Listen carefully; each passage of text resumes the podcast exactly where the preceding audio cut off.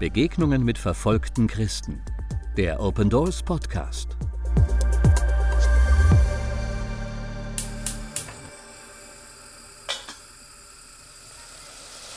Das Fladenbrot brutzelt in der Pfanne auf dem Gasherd. Daneben kocht in einem Topf der Chai, der indische Gewürztee unserer Gastgeber. Nachdem wir gestern spät angekommen sind, nehmen wir heute unser Frühstück im Pfarrhaus einer Gemeinde ein. In Indien gibt es 65 Millionen Christen.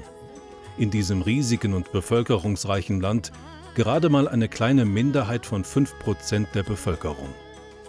Nachdem unter der Regierung der BJP von Präsident Modi der Hindu-Nationalismus eine immer größere Rolle spielt, nimmt der Druck und die Gewalt gegen Christen massiv zu.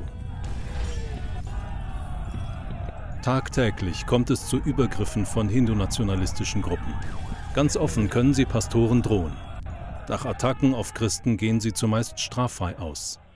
Ihnen geht es um die Hindutva, die Vorstellung, dass es einen rein hinduistischen Staat Indien geben müsse. Zurück zu Kastensystem und Götterverehrung. Darin sehen sie den Weg für ihr Land.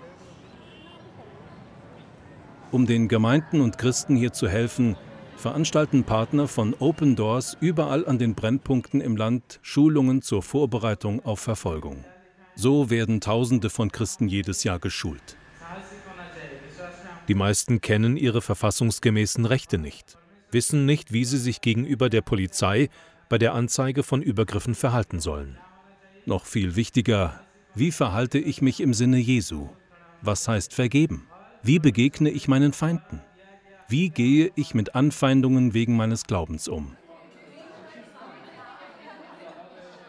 Heute sind wir hier, um mit unseren Geschwistern eine kleine Jugendkonferenz abzuhalten.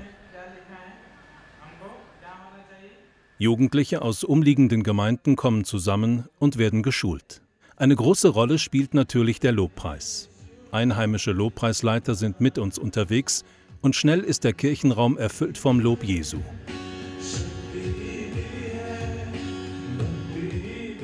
Die Jugendlichen lernen in den Predigten, dass Verfolgung zum Leben als Christ dazugehört. Aber auch, dass sie entgegen den Behauptungen der Hinduisten als Kastenlose keine wertlosen Arbeitssklaven sind, sondern geliebte Kinder des Königs der Könige. Eifrig blättern sie in ihren Bibeln und diskutieren, was sie gerade gehört haben. Erfreut nehmen die Jugendlichen auf, dass wir im Namen vieler tausend Christen weltweit gekommen sind, um ihnen zu versichern, dass für sie gebetet wird. Für Kraft, für Mut und dafür, dass sie treu zu ihrem Glauben stehen können. In der Pause setzen wir uns mit Pastor Abhishek zusammen. Mit ihm wird unsere Unterstützung der Christen in Indien ganz praktisch. Um seine Identität zu schützen, mussten wir seine Stimme verfremden. Wenn jemand Probleme bekommt oder angegriffen wird, ist es meine erste Aufgabe als Open Doors Partner, alle Informationen zusammenzustellen. Ich spreche zuerst mit lokalen Leitern und Pastoren vor Ort. Sie geben mir dann Informationen zur Lage. Wenn wir denken, dass es sicher ist und wir sicher sind, keine weiteren Schwierigkeiten auszulösen, kann ich mich vor Ort mit den Opfern treffen. Wir ermutigen sie, trösten sie. Wir stehen Seite an Seite mit ihnen und nehmen Anteil an ihrem Leid.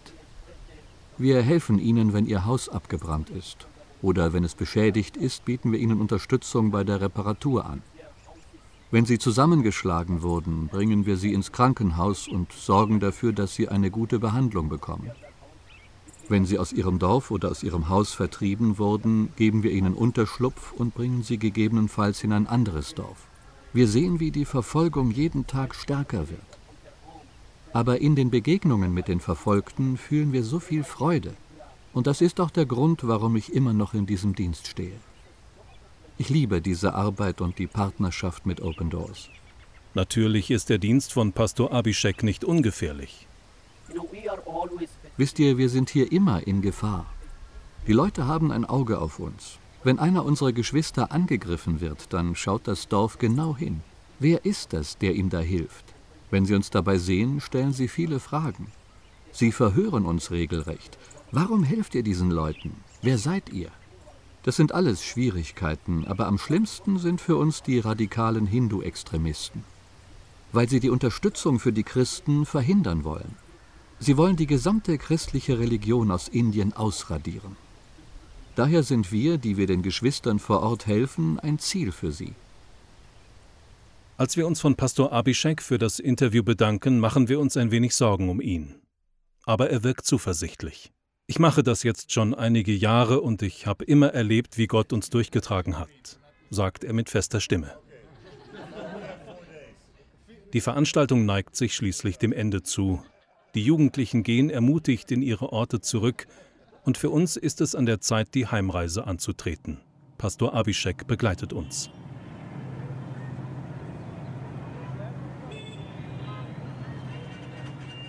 Im Auto sehen wir aus den Fenstern.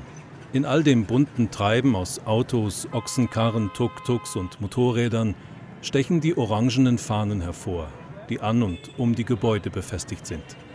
Wenn man sich darauf konzentriert, wird einem schnell bewusst, dass es an zahllosen Ecken orange Fahnen gibt. Lampions, Ballons, Schals, ganze Wimpelmeere über die Straße gespannt. Das Orange-Rot des Safrans ist die Symbolfarbe des Hinduismus und gleichzeitig die Parteifarbe der BJP, der aktuellen Regierungspartei. Ihre engen Verbindungen zu hindu-nationalistischen Gruppen hat das beispiellose Erstarken des Hindu-Nationalismus erst möglich gemacht. Eine Bildungsreform im Sinne der Hinduisten konnte vor kurzem gerade noch so abgewendet werden. Doch es gibt auch Hoffnung. So verlor die BJP im November in drei Bundesstaaten deutlich die anstehenden Wahlen. Auch wenn eine andere Regierung ganz sicher nicht den tiefsitzenden Hinduismus, vor allem der Bevölkerung auf dem Land, verdrängen wird, hofft Pastor Abhishek auf die Wahlen. Die Wahlen sind für uns hier sehr wichtig.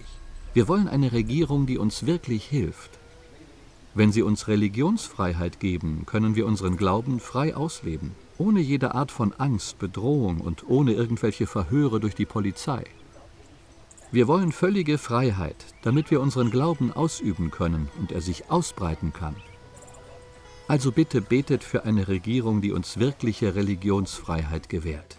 Sie sollte wirklich säkular, sozial und demokratisch sein. So eine Regierung wird von der Verfassung verlangt. Das ist für unser Land wirklich notwendig. Bitte betet für die bevorstehenden Wahlen.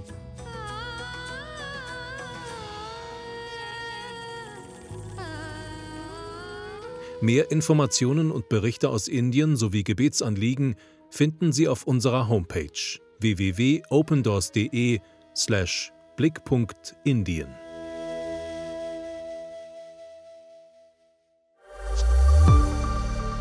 Besuchen Sie unsere Website www.opendoors.de und erfahren Sie, wie Sie verfolgten Christen helfen können.